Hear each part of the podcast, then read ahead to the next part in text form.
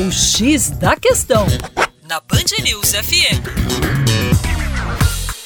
Olá, meu caro ouvinte Band News, com vocês, João Marcelo, Geografia Terra Negra, falando hoje sobre a questão energética global e pode assustar muitos navegantes desavisados quando colocamos uma afirmação como o consumo, a participação do petróleo na matriz energética mundial, ela diminuiu de 1970 para cá.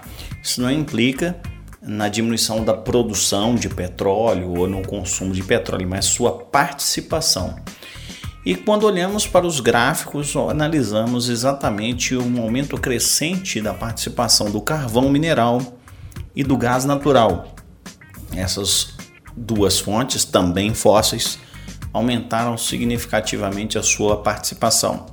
E a gente pergunta por que exatamente dessa queda da participação do petróleo e aumento do carvão e gás. Isso está muito associado ao crescimento da economia chinesa e da economia indiana. Afinal de contas, são as duas economias que mais crescem no planeta Terra e essas economias estão fortemente ligadas ao uso do carvão mineral como produção de eletricidade. Então, carvão mineral sendo utilizado como base da produção de eletricidade nas termoelétricas chinesas e indianas, o que é um sério problema ambiental, e também a utilização crescente do gás natural, principalmente pela Rússia, que é o maior produtor e exportador de gás exportador, por exemplo, para boa parte dos países europeus. Há uma dependência energética crescente da Europa em relação à Rússia.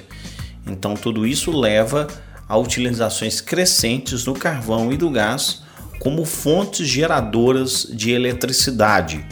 E, evidentemente, ainda continuamos a ter o mesmo problema: fontes não renováveis e poluidoras. Para mais, acesse o nosso site educaçãoforadacaixa.com. Um abraço.